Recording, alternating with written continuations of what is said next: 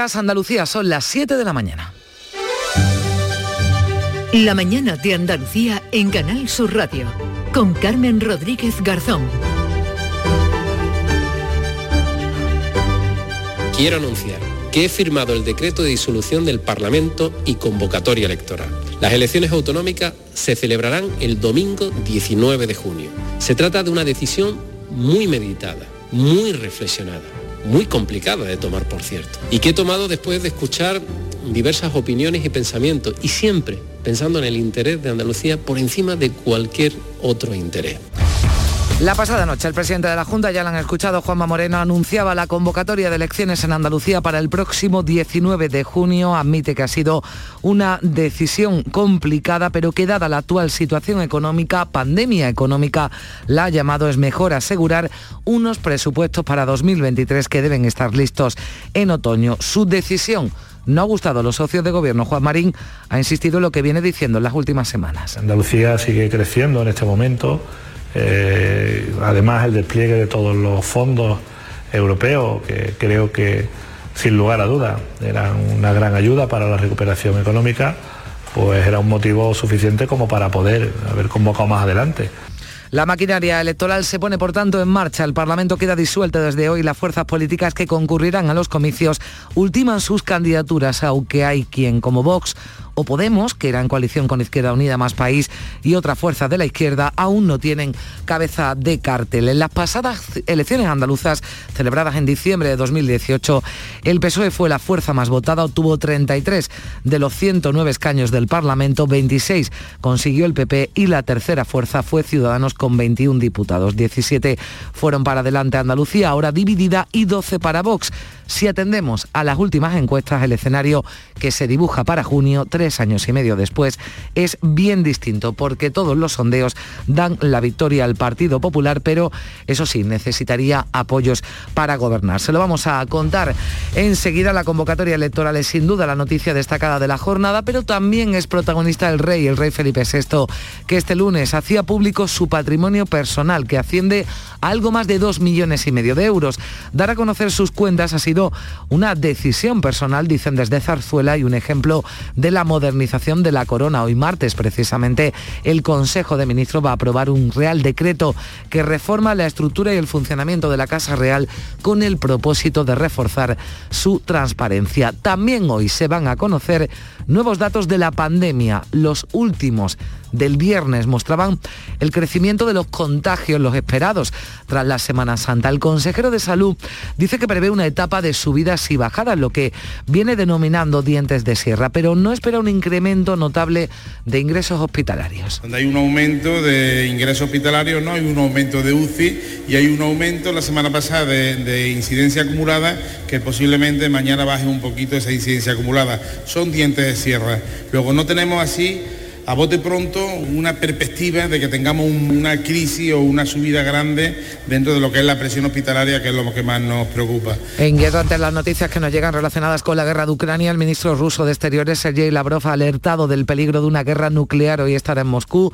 El secretario general de la ONU, que se verá con Putin, va a tratar, Antonio Guterres, de conseguir un acuerdo de mínimos, un alto el fuego para abrir corredores humanitarios, pero ya avanzaba su rechazo el embajador ruso en la ONU, Dmitry Polyansky.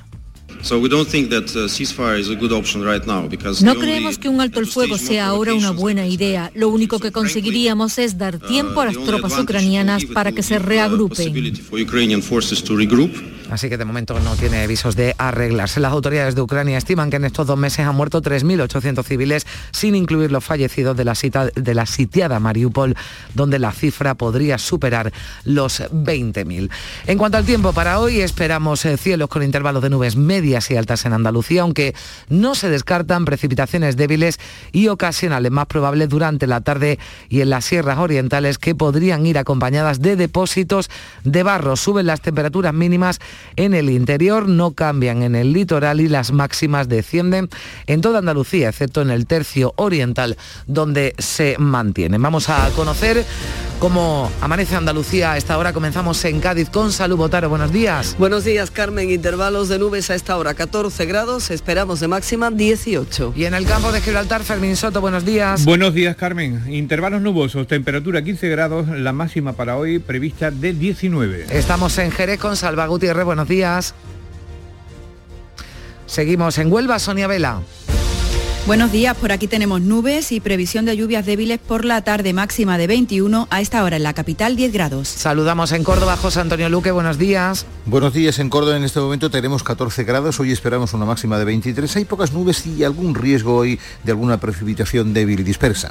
¿Y cómo comienza la jornada en Sevilla, Pilar González? Con nubes medias y altas, la máxima prevista es de 23 grados y ahora tenemos 14 en la capital. María Ibáñez en Málaga, buenos días. ¿Qué tal? Buenos días, amanecemos con 13 grados en la capital nubes altas, previsión de alcanzar los 20 grados, hay previsión de lluvia en el interior. Seguimos en Jaén, Alfonso Miranda. Buenos ¿Qué tal? Días. Buenos días. Empiezan a llegar las nubes a la vertical de la provincia, 13 grados en la capital. ¿Y cómo están los cielos, la temperatura en Granada, Laura Nieto? Pues de momento están empezando a cubrirse. Tenemos nubes medias y altas. Puede que llueva esta tarde. La temperatura suave, 10 grados en estos momentos, máxima prevista 22. Y en Almería, María Jesús Recio. Muy buenos días, tenemos nubes sueltas, 21 grados ahora mismo, la 21 grados de máxima y tenemos ahora mismo 15. Y vamos a recuperar esa comunicación que teníamos pendiente con Jerez Alba Gutiérrez. Buenos días. Pues no, hoy con Jerez no podemos conectar. Bueno, pues eh, después nos contará nuestro compañero Vamos a comprobar a esta hora cómo se circula por las carreteras andaluzas. Conectamos con la DGT Enrique Marchán. Buenos días. Buenos días. Esta hora se circula con normalidad en la mayor parte de carreteras andaluzas con tráfico fluido y cómodo, pero eso sí, especial precaución en Sevilla, en la S30 a la altura de Camas por un vehículo averiado en dirección A66 que puede dificultar la circulación en esta ronda. En el resto de carreteras, como decía, situación muy tranquila. Hola Ana, ¿qué tal? Muy bien, aquí vengo de recoger al peque de la escuela infantil. Pues yo acabo de solicitar la plaza para el mío. Ah, qué bien. En Andalucía te ofrecemos una educación de confianza, una formación de calidad para avanzar en la igualdad de oportunidades y poder conciliar. Del 1 de abril al 3 de mayo solicita plaza en las escuelas y centros infantiles públicos o adheridos al programa de ayudas de la Consejería de Educación y Deporte. Infórmate en www.juntadeandalucía.es barra educación. Junta de Andalucía.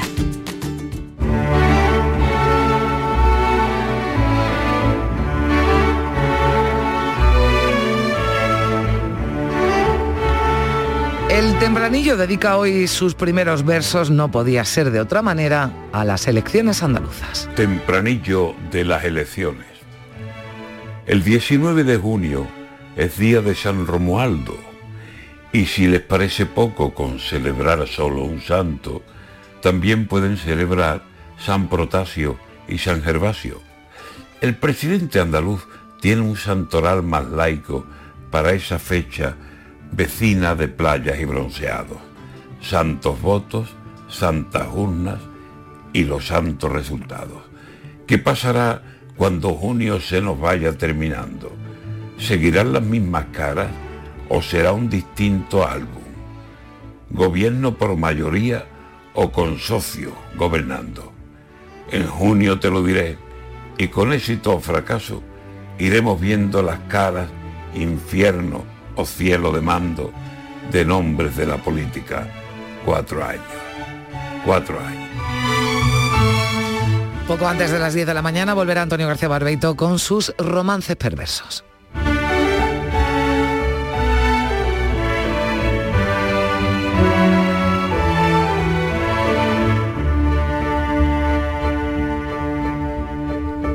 Siete y nueve minutos de la mañana.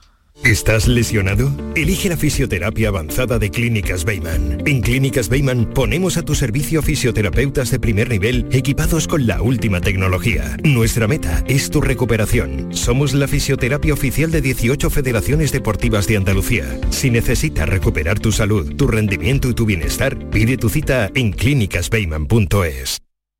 Del 27 de abril al 2 de mayo, Fuengirola se convierte en la capital del mundo con la Feria Internacional de los Países. La gastronomía, la cultura y el folclore de más de 30 naciones de todos los continentes se dan cita en el recinto ferial de la ciudad. Ven a Fuengirola del 27 de abril al 2 de mayo y disfruta de la mayor fiesta multicultural de España con la Feria Internacional de los Países. La mañana de Andalucía con Carmen Rodríguez Garzón.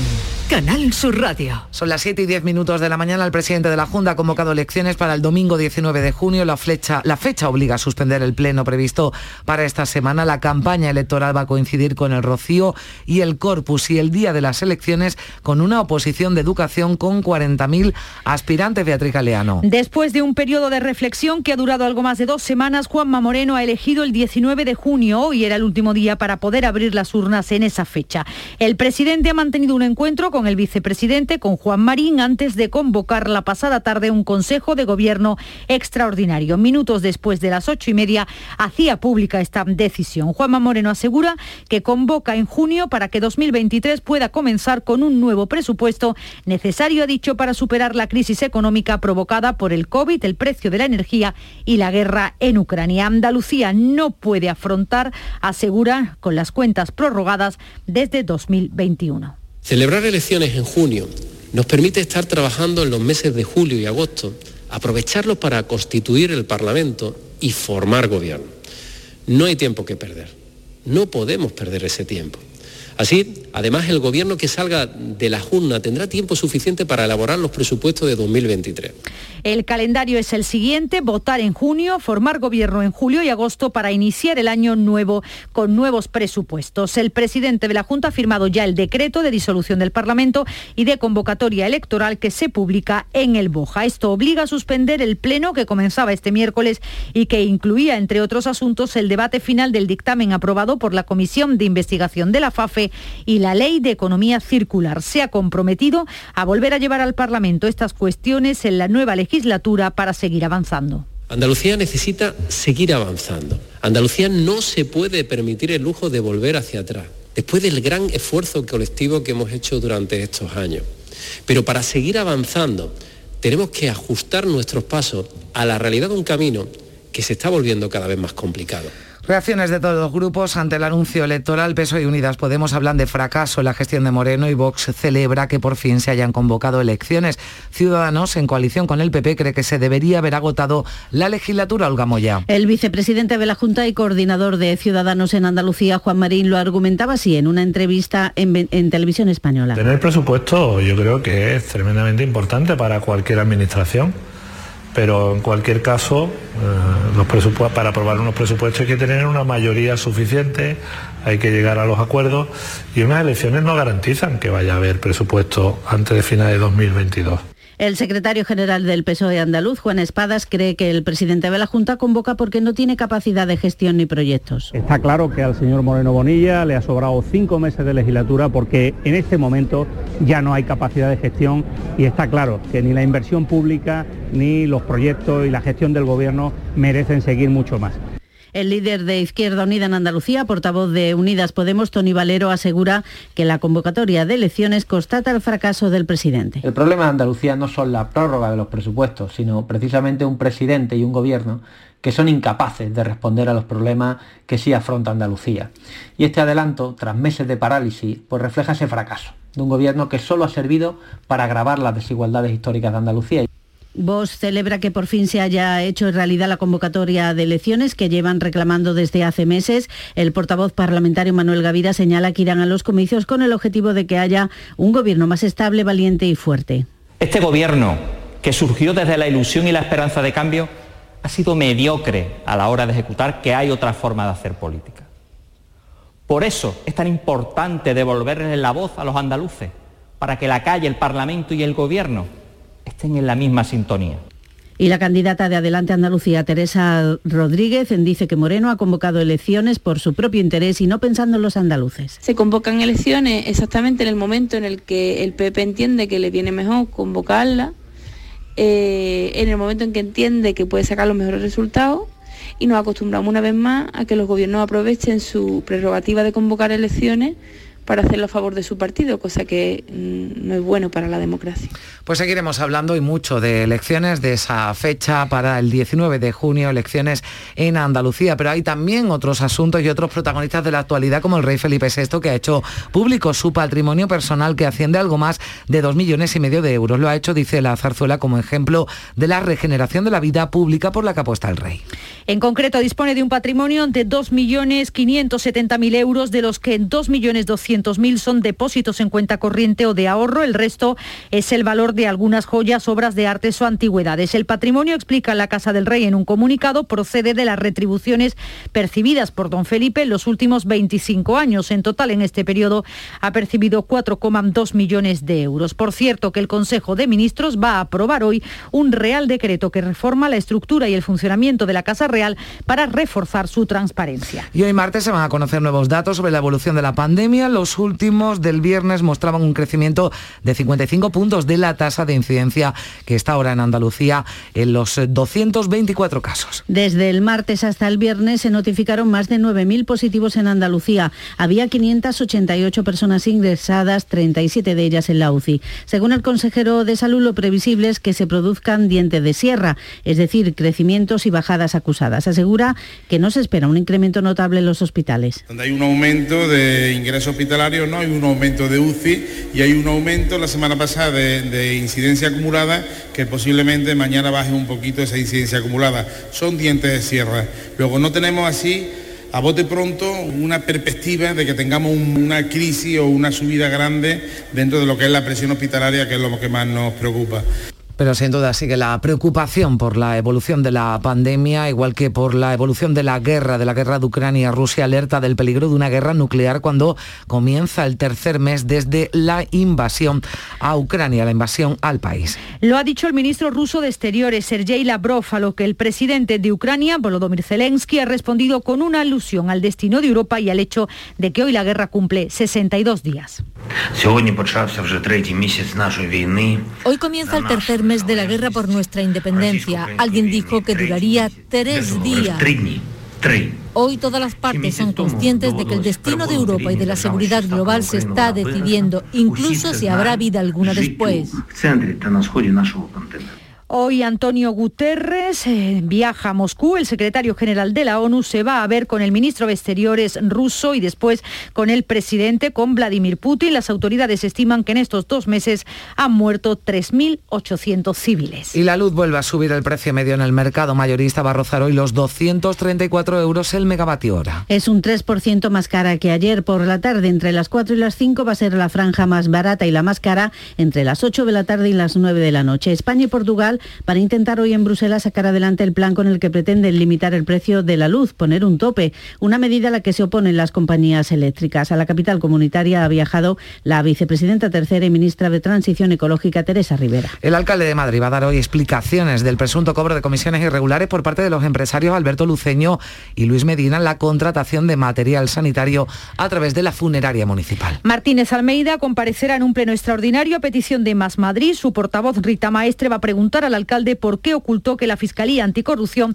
estaba investigando varios contratos de emergencia adjudicados por el Ayuntamiento de Madrid. En el juzgado ayer prestaban declaración Medina y Luceño.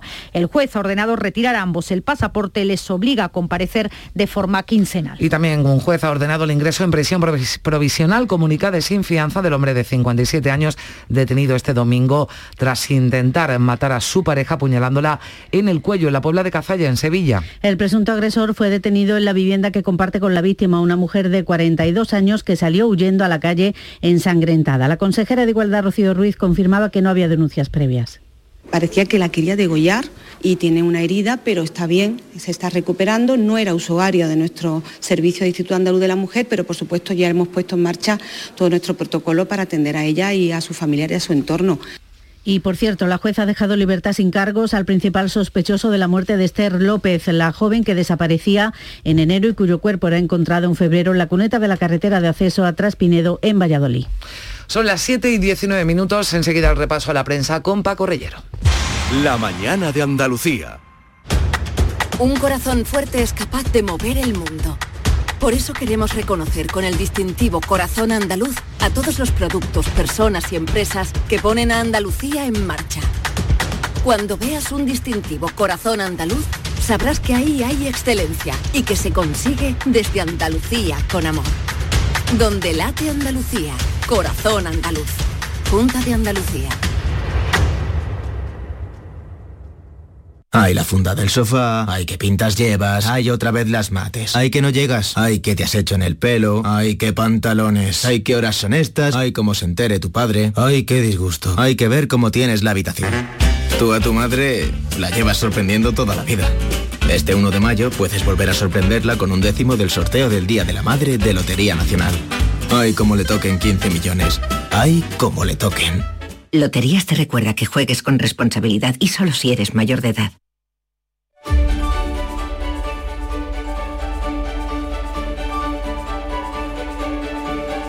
7 y 20 minutos con lo más destacado de la prensa nacional e internacional. Ya está aquí Paco Reyero y el zumo de periódicos. Buenos días, Paco. Hola, ¿qué tal, Carmen? Buenos días. La convocatoria del 19J que acapara las principales portadas y análisis nacionales. En el mundo moreno que adelanta las elecciones, reforzado por el efecto Feijó. Juan Malamed, que escribe un análisis en el mundo. El líder del PP borra la huella de Casado en apenas tres semanas. En el español, el PP busca una mayoría incontestable en Andalucía para acercar a Feijó a la Moncloa. Viñeta de Tomás Serrano en ese digital en la que el presidente andaluz pone la primera piedra sobre un mapa regional, un mapa de nuestra tierra, como si fuera el comienzo de una construcción institucional en presencia además de Feijó. El confidencial publica que Moreno es el presidente que llegó de casualidad y hoy y es un líder aceptado por casi, entre paréntesis, todos, y apunta que los votantes de todos los partidos, a excepción de los de Adelante Andalucía, aprueban la figura del líder del PP. Los socialistas le aprueban muy cerca de su propio candidato, Juan Espadas. Este digital, el confidencial, también apunta que la desmovilización favorecerá a Juanma Moreno y las probabilidades de que la derecha no revalide la Junta serán prácticamente inexistentes, ya sea con Vox o sin Vox. Esa es la cuestión. Y encontramos la respuesta en el diario.es, donde Daniel Cela escribe que Moreno adelanta las elecciones en Andalucía al 19 de junio en busca de un gobierno sin Vox. La vanguardia, en grandes titulares, Andalucía abre el 19 de junio otro ciclo electoral. La cita pone a prueba el efecto Feijó, el desgaste de Sánchez, el techo de Vox y la unidad de Unidas Podemos. Lourdes Lucio escribe para El País la noticia de la convocatoria de las elecciones de junio, resaltando que serán cinco meses antes del final del mandato. La convocatoria, apunta Lucio, hace que decaigan, entre otras iniciativas, la proposición de ley que amplía los regadíos del entorno de Doña Ana y la aprobación de las conclusiones sobre gastos de dinero público en prostíbulos. ABC, en su editorial, resalta que, a excepción de Podemos, cuya crisis de liderazgo ha retrasado el cierre de sus listas, el resto de partidos estaban sobre aviso, alertados desde hace meses sobre un movimiento de carácter estratégico para el PP a escala regional y también nacional. Y hablamos, Paco, de la guerra en Europa, día 62. La Unión Europea custodiará las pruebas sobre los crímenes de guerra en Ucrania.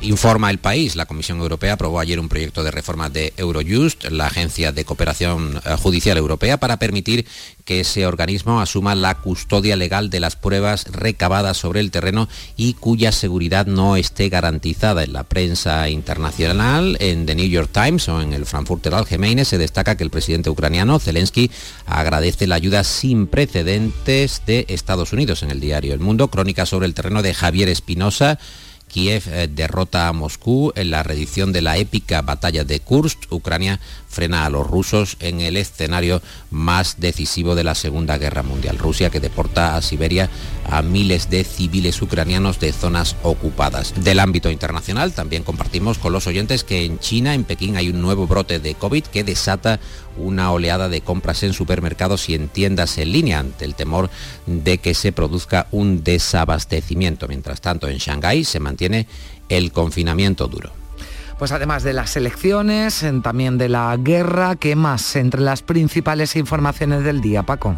Destacado en distintas cabeceras de la prensa nacional, en ABC, en el diario.es, en La Razón, en El Mundo, en La Vanguardia o en El País, entre otras, encontramos que el rey eh, Felipe VI decide publicar su patrimonio, 2,5 millones. Avanza el monarca en la transparencia tras eh, los escándalos de su padre, anotan En ABC, el diario del grupo Godó, dedica eh, en la vanguardia, queremos decir, un editorial a este asunto señalando que al revelar sus ahorros el rey contribuye a restaurar el prestigio de las instituciones. La prensa también destaca que el presidente Sánchez espera, en otros términos, aprobar el plan anticrisis pese a las críticas por el espionaje. En ABC apuntan que el juez retira el pasaporte a Medina y Luceño, que ayer defendieron que un 47% de comisión es, entre comillas, normal y el negocio, entre comillas, también fue limpio. En el diario del grupo Prisa, el CNI, que empleó Pegasus para espiar con autorización judicial. El servicio secreto niega el control masivo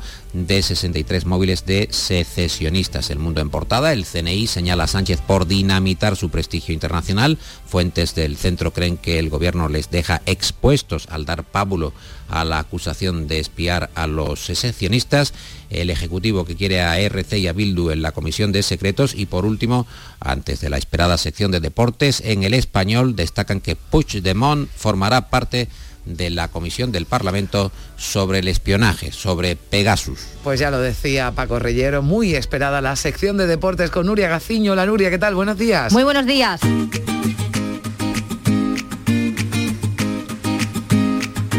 Vitaldent les ofrece este programa. Y muy esperada, muy deseada la victoria de la Almería que vuelve a puesto de ascenso directo, Nuria. Y gracias a su victoria por la mínima ante el Sporting de Gijón, una victoria en casa con bastante sufrimiento y en el último minuto el Almería recupera ese puesto de ascenso directo a primera. No fue un buen partido del conjunto andaluz, pero el tanto del sevillano Curro permite a los almerienses viajar a Burgos el próximo sábado desde ese segundo puesto de la tabla, sabiendo además que la jornada siguiente va a deparar un trascendental Eibar Valladolid, clave para los intereses de la Almería, que depende de sí mismo para estar en la máxima categoría del fútbol español la próxima temporada.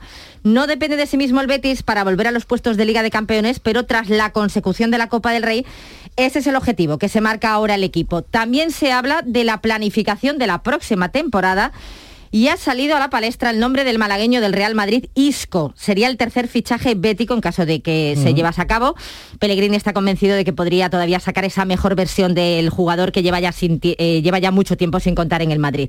El que sí depende de sí mismo es el Sevilla, que el viernes se mide al Cádiz en un nuevo duelo andaluz para el que no va a estar Rubén Alcaraz. Se espera la presencia de numerosos cadistas que ayer hicieron cola para comprar su entrada. Y pendientes está en el Granada de Gonalón el francés se somete hoy a unas eh, pruebas médicas para evaluar la gravedad de su lesión. Bueno, y hoy comienzan también, al margen de la Liga, las semifinales de la Liga de Campeones de la Champions, Nuria. Donde tenemos a dos equipos españoles y a dos ingleses esta noche a las 9 ida de las semifinales de la Champions con la visita del Real Madrid al Manchester City de Pep Guardiola.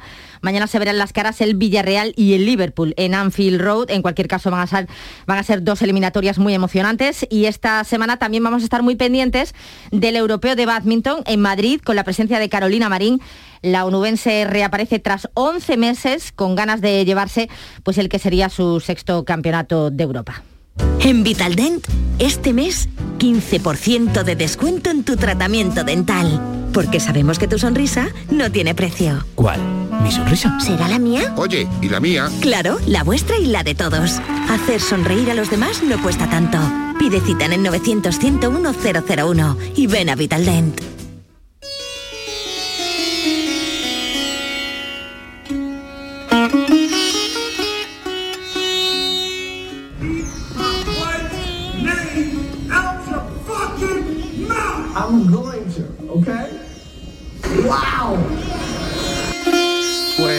Música india, eh, Will Smith, eh, la gala de los Oscar, esto nos da una pista del cierre que has encontrado en el kiosco de hoy, Paco. Pues lo hemos encontrado en News Diario, donde dedican espacio al polémico Will Smith, que se ha ido a Bombay con su esposa. Yada Pinkett para tratar, tratar de relajarse. Y extravagancias o no de la vida hollywoodiense, Will Smith que va en compañía del líder espiritual indio Sadhguru, que lo está ayudando, parece, a controlar su ira. ¿Quién es Sadhguru? Os preguntaréis, pues es un gurú hinduista de moda entre algunos famosos y que hace ya años estuvo en casa de Will Smith ayudando a su hija Willow a superar una crisis. En fin, qué cosas. Bueno, Sadhguru, Nuria, a algunos no les vendría mal una visitita, ¿no? no, más de uno, ¿no? ¿no? Me, lo estoy pensando, ¿no? Pero veo que el trabajo tampoco le sale realmente bien, ¿no? Porque después de lo que pudimos presenciar en los Oscars. Trató a la hija, ahora veremos si a él le, le funciona mucho mejor. Gracias, Nuria Gaciño. Y gracias, Paco Reyero. Buen día para todos.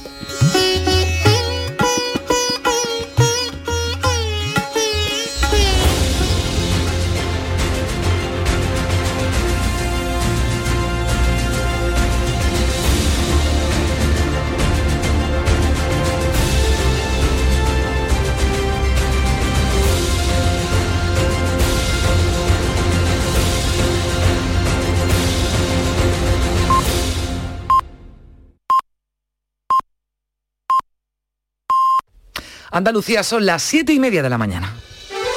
La mañana de Andalucía en Canal Sur Radio con Carmen Rodríguez Garzón. Y con Beatriz Galeano repasamos lo más destacado de la actualidad en titulares. Las elecciones andaluzas serán el domingo 19 de junio, cinco meses antes del fin de la legislatura. El presidente de la Junta ha iniciado ya la maquinaria electoral, argumenta que necesita tiempo para elaborar el presupuesto de 2023 con el que hacer frente a la crisis provocada por la guerra de Ucrania y la subida de precios. El boletín oficial de la Junta ya publica el decreto de disolución del Parlamento y la convocatoria de los comicios para el tercer domingo de junio. La campaña se inicia el 3 de junio en pleno rocío. Los partidos eh, políticos se preparan ya para la cita electoral. PP y Ciudadanos trabajan en sus listas. Las del PSOE ya están cerradas a la espera de ser aprobadas por el comité director. Vox aún no ha designado candidato. Adelante Andalucía ha nombrado a Teresa Rodríguez y el resto de los partidos de izquierdas han cerrado un frente común con la marca por Andalucía, aún sin cabeza de cartel. La guerra en Ucrania inicia el tercer mes de conflicto. El ministro ruso de Exteriores alerta de que el peligro de una guerra nuclear es grave, real y no se debe subestimar. Antonio Guterres viaja hoy a Moscú. El secretario general de la ONU se va a ver con el presidente, con Vladimir Putin. Va a intentar un acuerdo de mínimos para abrir corredores humanitarios. El juez retira el pasaporte a Luis Medina y Alberto Luceño y los obliga a presentarse en comisaría los días 1 y 15 de cada mes. Subraya el magistrado la gravedad de los delitos que se les imputan por haber ocultado con engaño y ánimo de lucro las elevadas comisiones cobradas al Ayuntamiento de Madrid. El Consejo de Ministros aprueba hoy la reforma de la estructura y funcionamiento de la Casa del Rey con medidas para reforzar su transparencia. En la víspera, la zarzuela ha publicado el patrimonio de Felipe VI, dos millones y medio de euros, fruto del sueldo que ha cobrado durante 25 años, primero como príncipe, después como rey. No posee inmuebles ni dinero en el extranjero. Hoy conoceremos los datos actualizados de la pandemia, 10 días después de la Semana Santa y casi 7 del fin de las mascarillas. El consejero de Salud avanza que habrá dientes de sierra, subidas tras las fiestas y bajadas después, pero el factor determinante debe ser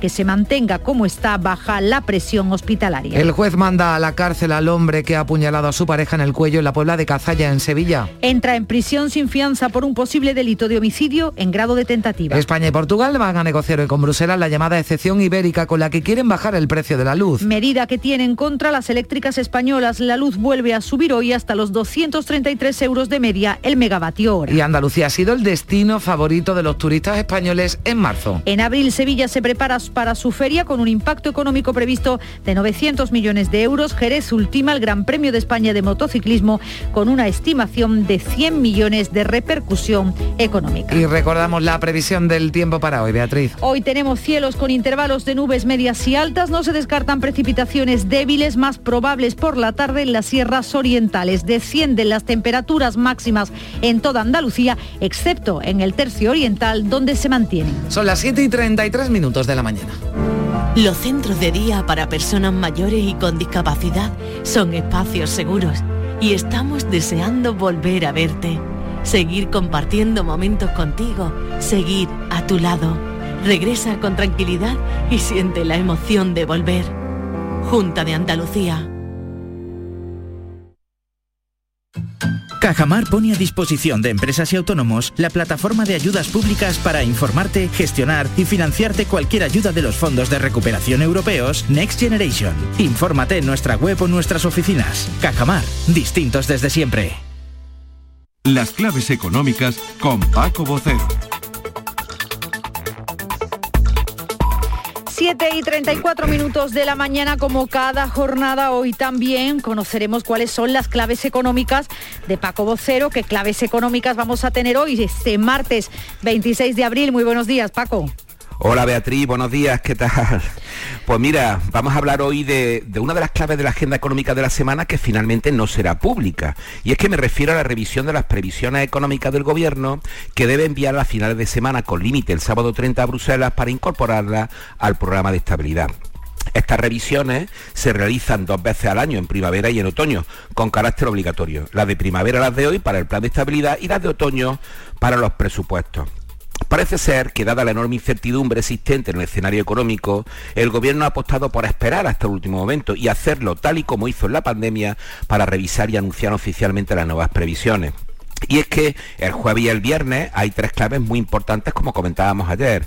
La EPA y el IPC adelantado de abril el jueves y el crecimiento también adelantado del primer trimestre el viernes. O sea que seguramente el retrasar hasta el último momento esa revisión podría tener que ver con esos datos, ¿no Paco? Indudablemente, sobre todo en el caso de la EPA, por la fortaleza que está mostrando el mercado laboral y por los efectos en el IPC de la subvención a los carburantes. Es muy posible que los datos de ocupación y paro sigan siendo positivos y la inflación adelantada se aleje de los dos dígitos. El decrecimiento ya es otra cosa, porque estará con claridad por debajo del 2,2% del último trimestre de 2021. Así que para tener pistas de por dónde pueden ir finalmente esos datos revisados que se envíen a Bruselas, ahí entonces Paco que esperar a final de semana, nos decías, ¿no? Pues sí, la verdad es que va a ser muy difícil saberlo antes. El presidente adelantó la semana pasada que la revisión será importante, pero es complicado valorar el adjetivo de importante con este cambio en la presentación de hoy a finales de semana. Las, las quinelas que se barajan al respecto es que no se bajarán del 5% de crecimiento y que la inflación pudiera dar un respiro desde los niveles actuales en otoño, pero como te digo Beatriz, es pura especulación. Pues bien, tendremos que ver el viernes, pero hoy, que todavía es martes, ¿qué más cosas hay, Paco? Pues otro importante que ya habéis comentado, la entrevista hoy en Bruselas entre la vicepresidenta Rivera y su homólogo portugués José Duarte con la comisaria de competencia Margarita Vestargue para tratar la dificultad en torno a la reforma del mercado eléctrico en la península ibérica y la propuesta española de limitar a 30 euros el megavatio hora el precio del gas. Es una reunión urgente, no estaba en la agenda la semana pasada, para tratar de llegar a un acuerdo antes del 1 de mayo, que es cuando el gobierno quiere presentar la medida. Pero es que es un asunto, y hablamos de él, muy complejo técnicamente en el que hay que hilar muy fino y de una forma excepcional durante un tiempo limitado. De ahí la oposición de otros países europeos, que es donde está realmente el escollo, entre ellos Alemania, Holanda y los países del norte y de los sectores intervinientes, comenzando por el eléctrico, que defienden que si se aprueba esta medida, que se apruebe pero para todo el mercado europeo y evitar así fragmentaciones de consecuencias muy inciertas. Desde luego, sin duda que estaremos hoy pendientes de esa reunión en Bruselas por la cuenta que nos trae, por lo que nos puede afectar. Muchas gracias, Paco. Buenos días. A ti, buenos días, Beatriz. Un corazón fuerte es capaz de mover el mundo. Por eso queremos reconocer con el distintivo Corazón Andaluz a todos los productos, personas y empresas que ponen a Andalucía en marcha. Cuando veas un distintivo Corazón Andaluz, sabrás que ahí hay excelencia y que se consigue desde Andalucía con amor. Donde late Andalucía, Corazón Andaluz. Junta de Andalucía. En Canal Sur Radio por tu salud, responde siempre a tus dudas. Casi un tercio de la población de Andalucía es hipertensa y con la llegada del calor es frecuente que bajen los picos de hipertensión, pero los pacientes deben mantener su medicación. Esta tarde en el programa hablamos de la hipertensión con los mejores especialistas en directo. Envíanos tus consultas desde ya en una nota de voz al 616-135-135. 616-135-135. Por tu salud. De lunes a viernes, desde las 6 de la tarde, con Enrique Jesús Moreno. Súmate a Canal Sur Radio, la radio de Andalucía.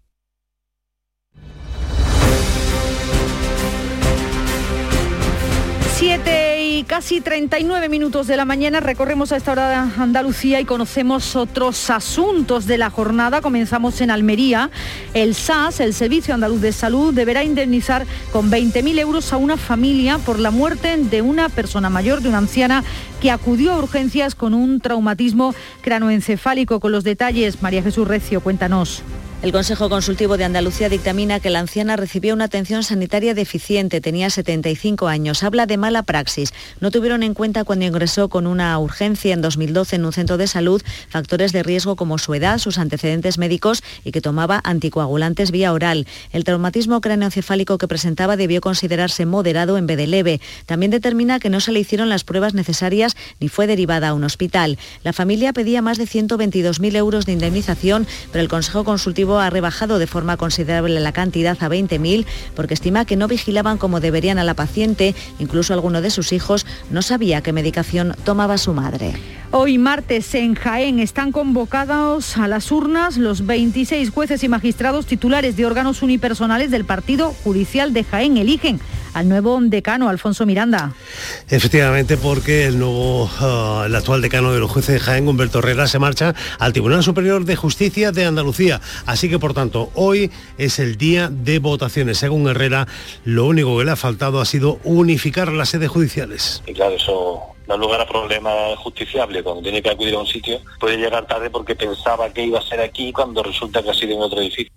Herrera cesó hace ahora una semana como juez de lo contencioso administrativo número 3 de Jaén.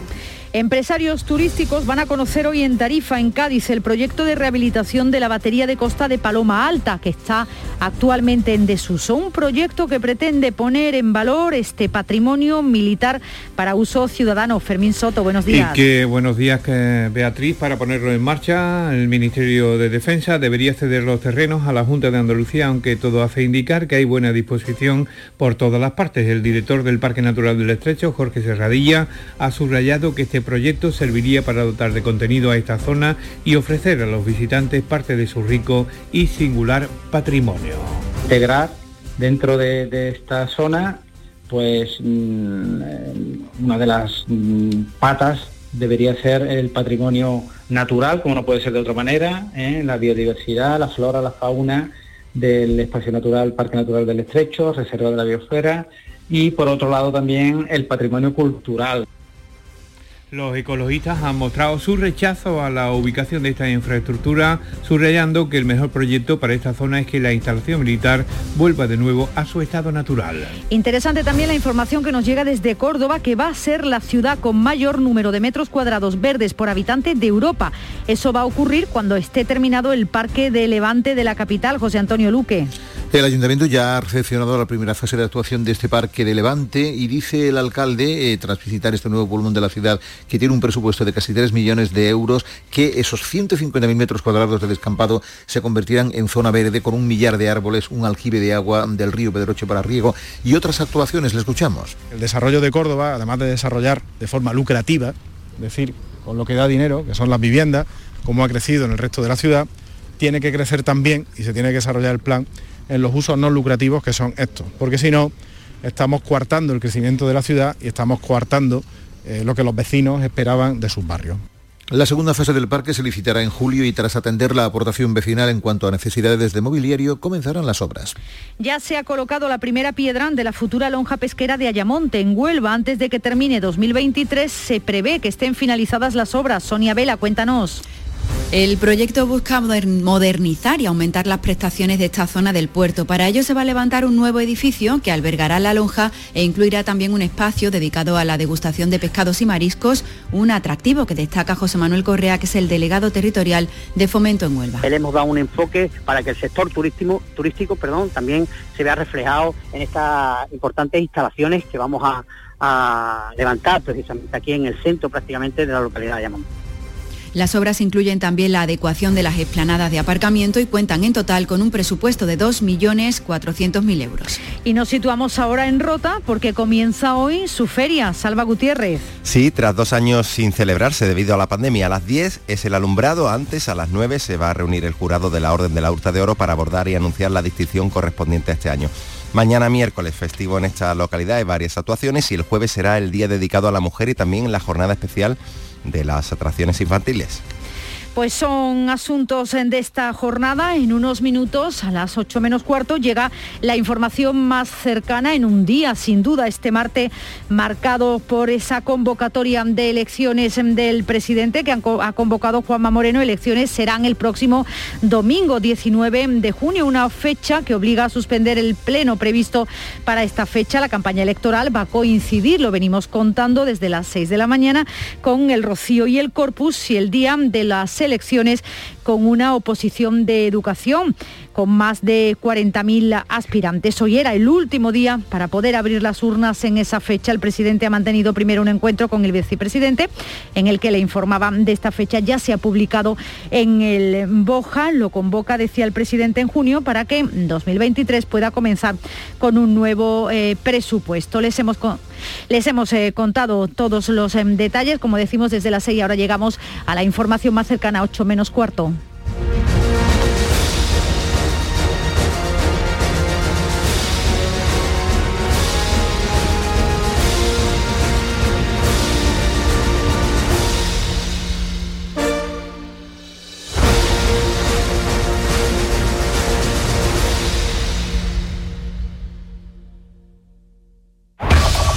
En la mañana de Andalucía de Canal Sur Radio. Las noticias de Sevilla. Con Pilar González. Hola, buenos días. Y ultiman los montajes para la feria con la colocación de los farolillos o las restricciones de tráfico. El tiempo acompaña. Tenemos intervalos de nubes medias y alta, tendiendo a nubosos sin descartar alguna precipitación débil ocasional. La máxima prevista es de 21 grados en Morón, 23 en Écija, Lebrija y también en Sevilla. A esta hora 13 grados en la capital. En la carretera hay retenciones en la entrada a Sevilla por la A49 de 6 kilómetros y es que hay además un vehículo averiado en el enlace de la Pañoleta. También un kilómetro en las autovías de Coria y de Mairena. En el interior de la ciudad, tráfico intenso en la entrada a Sevilla por el Alamillo, patrocinio Avenida Juan Pablo II y Puente de las Delicias y en la Ronda Urbana Norte en ambos sentidos. La sombra, la sombra Don Manuel Hidalgo, responsable de ventas de Tordos Quitasol, nos informa. En esta época del año podemos instalar con comodidad todo tipo de tordos y carpas en todos los modelos y sistemas, tordos con motor y tordos automáticos. Pero eso saldrá carísimo. Ese es un error, José Antonio. Estamos con precios en promoción y con facilidades de pago. No me diga más. Llámenos al 954 33 29 88. Recuerde, 954 33 29 88 y olvídese de aquello ya tan lejano de... Leopoldo, échame el tordo. Y pase a la modernidad, a... Corrito, dale al botoncito. Tordos y carpas quitasol, la sombra de Sevilla. La sombra, la sombra. En Canal Sur Radio, las noticias de Sevilla. El Ayuntamiento de Sevilla activa el sábado el plan especial de movilidad para la feria, aunque algunas restricciones comenzarán este mismo jueves. Ese día, a partir de las 4 de la tarde, se cortan los accesos a la barriada de Tablada. Residentes y acreditados lo podrán hacer por la carretera de la Esclusa. Desde el sábado se activan los cortes en los remedios y la avenida de María Luisa queda en sentido único, salvo para Tusán. También comienzan las restricciones en los accesos desde la S30. Y dos cruceros de lujo llegarán a Sevilla durante la feria. El primero lo hará el domingo, el segundo el viernes. En estos momentos hay dos atracados en el puerto.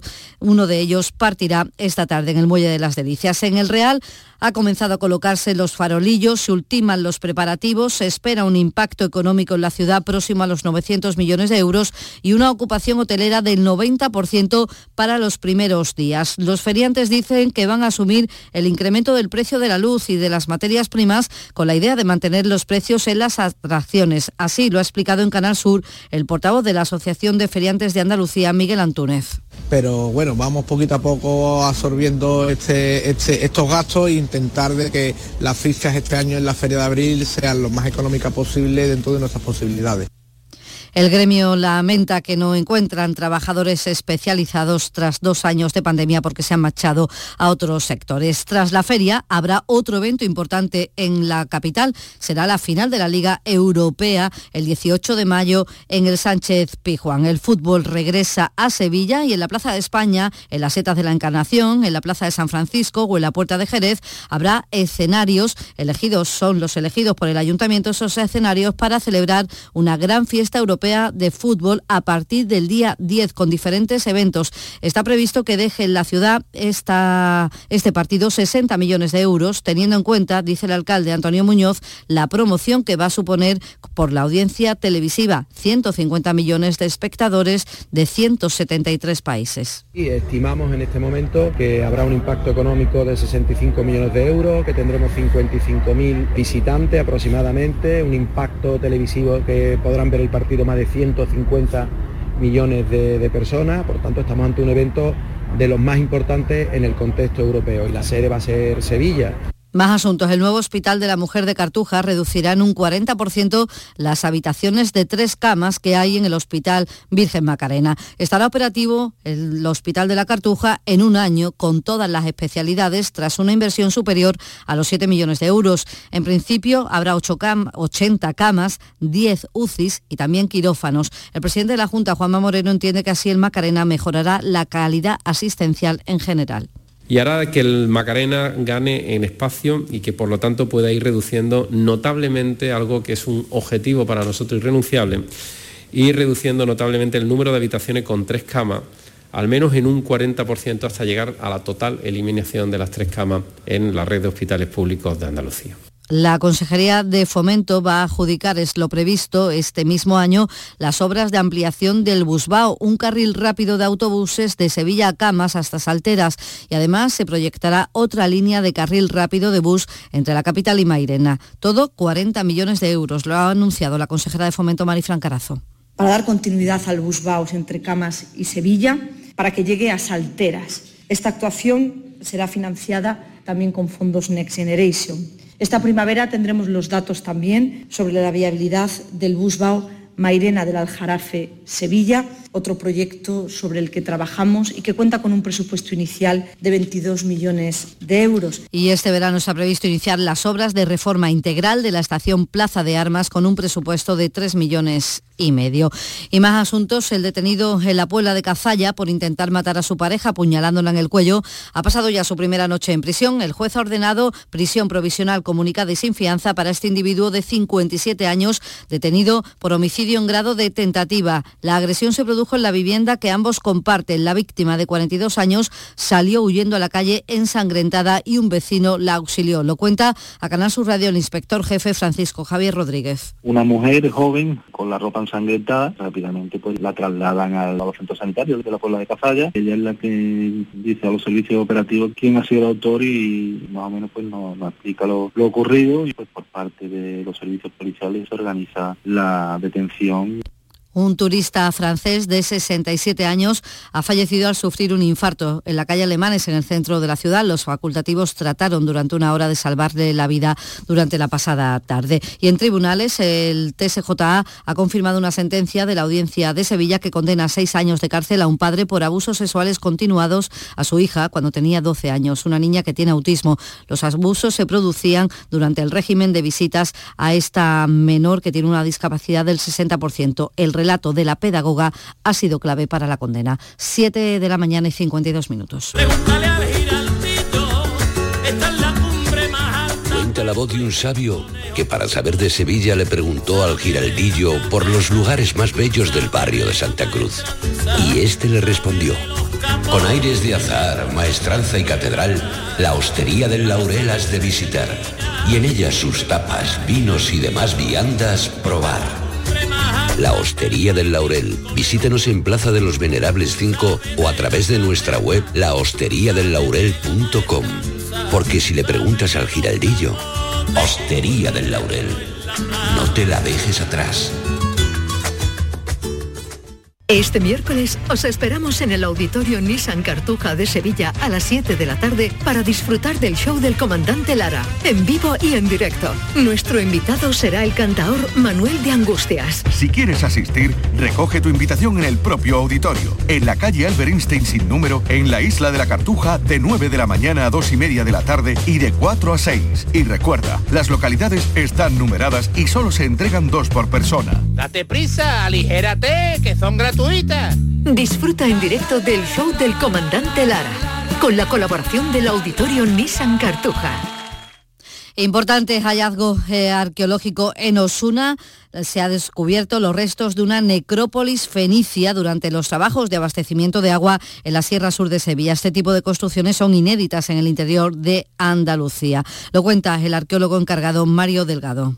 Hallazgo tiene una importancia trascendental. Se trata de una necrópolis de época fenicia y púnica, de tumbas de pozo, tumbas eh, con escaleras y accesos y atrios. Eh, tenemos ocho conservadas que forman un conjunto pues, realmente único dentro del Mediterráneo. Nos haría eh, tener que mirar hacia Cerdeña, hacia la propia Cartago para encontrar una necrópolis de estas características. Se está celebrando el Salón del Estudiante, se esperan unos 15.000 personas que vuelve a pasar por allí y de una forma presencial por el complejo deportivo de los Bermejales de la Universidad de Sevilla. De los casi medio centenar de expositores que hay, los más visitados son los grados relacionados con ciencias de la salud y es una gran ayuda para los que vienen un poco perdidos o no tienen tiempo para informarse por internet y tal. Es venir y te lo dicen claro y directo. La salida después del bachillerato, donde queremos ir. sobre qué va la carrera, las salidas que puede tener.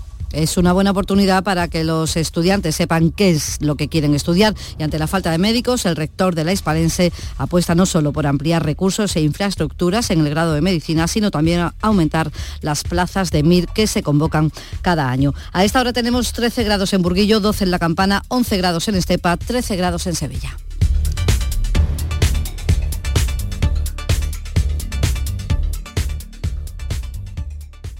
Escuchas La mañana de Andalucía con Jesús Vigorra, Canal Sur Radio. Aquadeus, el agua mineral natural de Sierra Nevada, patrocinador de la Federación Andaluza de Triatlón, les ofrece la información deportiva.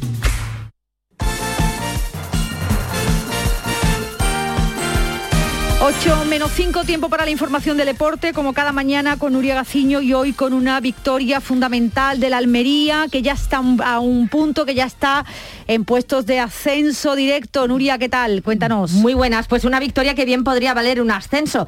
Se ganaba anoche por la mínima al Sporting de Gijón, con mucho sufrimiento porque el gol no llegó hasta el último minuto de partido, gol de Curro que permite al equipo almeriense viajar a Burgos el próximo sábado desde la segunda posición de la tabla, desde el puesto de ascenso directo. Solo quedan cinco jornadas para que termine la liga regular en segunda y esto cada vez está más cerca, aunque Rubi no quiere lanzar las campanas al vuelo. De momento se ha dado un paso más.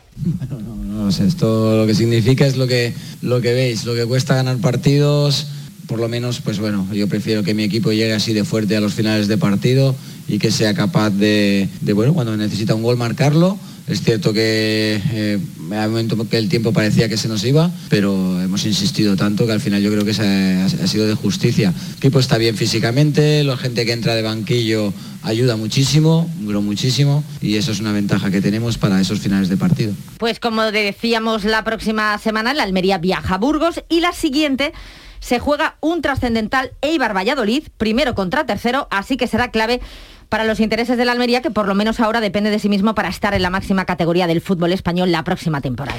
Bueno, el Betis ganó la Copa del Rey, pero no se conforma con eso en esta liga. Quiere también llegar a la Liga de Campeones. Sí, porque aunque el Betis ocupa ahora los puestos de Liga Europa, es algo que se aseguraba ganando la Copa del Rey. Por lo tanto, al tener ya esa tranquilidad, van a intentar en estas cinco jornadas que quedan para que termine la primera división, pues van a intentar dar un pasito más y recuperar los puestos Champions, algo que tienen ahora a cuatro puntos y uno de los enfrentamientos que le quedan es contra el Barcelona, que lucha también por la Champions y que no pasa por su mejor momento. Protagonista anoche en el pelotazo, el padre de Juan Miranda, el autor del penalti que dio la victoria final en la Copa. Además de estar convencido de que su hijo metía el penalti, que no iba a fallarlo, nos ha contado lo que le dijo la noche antes de la cita copera. La noche anterior eh, el partido estuve viendo, porque no lo vi en todo el día y fui a saludarlo por la noche al hotel. Se lo dije y digo, oye, pásatelo bien, porque mañana es un día desde que sale del hotel hasta llegar al campo, disfrútalo porque me acuerdas en Madrid cuando estábamos, que tú eras pequeñito, y cuando llegó el autobús al campo de allí al Calderón, lo cogí un brazo y le dije, mira el autobús, ¿verdad qué cosa qué bonita y nada más que ver cabeza? Y mira, esta vez me ha llevado a mí a la Plaza Nueva. Pues dos Copas del Rey, que la familia Miranda ha vivido de manera diferente, pero muy intensamente ambas. Como es normal también, se habla de la planificación de la próxima temporada en el Betis. La prensa se hace eco del malagueño del Real Madrid, Isco. Sería el tercer fichaje bético en caso de cerrarse. Pellegrini está convencido de que podría sacar la mejor versión de este jugador. El que sí depende de sí mismo para estar en Champions es el Sevilla, que el viernes se mide al Cádiz en un nuevo duelo andaluz. Habrá muchísimos eh, cadistas que ayer hicieron cola para comprar su entrada y pendientes está en el Granada de Gonalón. El francés se somete hoy a unas pruebas médicas pues, para evaluar la gravedad de su lesión. Vamos a ver si aún puede jugar algún partido o se pierde ya lo que queda de temporada. Y además hoy champion. Donde tenemos a dos equipos españoles. El primero en saltar a escena será hoy el Real Madrid que visita el Manchester City de Pep Guardiola. La gente dice, ah, qué, qué casualidad, qué suerte. Tiene mucho nivel en todo. La gente que, que dice, no, porque tiene suerte, de eso nada. He visto jugadores con un empaque de que sobre todo lo que más me gusta es el hecho de que en la dificultad con 0-3 ves jugadores que, que levantan el dedo y dicen aquí estoy yo. Y esto es lo que mejor habla de un gran equipo como es el, el Real Madrid. A las 9 de la noche, por tanto, Manchester City Real Madrid. Mañana se verán las caras el Villarreal y el Liverpool en Anfield Road. Y pendientes hoy a las 8 menos 20 de la tarde aproximadamente del debut de Carolina Marín en el Europeo de Badminton que se celebra en Madrid. Eh, va a debutar frente a la checa Katerina Tomolova. Pues vuelve 11 meses después la unubense de su grave lesión. Gracias, Nuria. Aquadeus, ahora más cerca de ti, procedente del manantial Sierra Nevada, un agua excepcional en sabor, de mineralización débil que nace en tu región. Aquadeus Sierra Nevada es ideal para hidratar a toda la familia y no olvides tirar tu botella al contenedor amarillo. Aquadeus, fuente de vida, ahora también en Andalucía.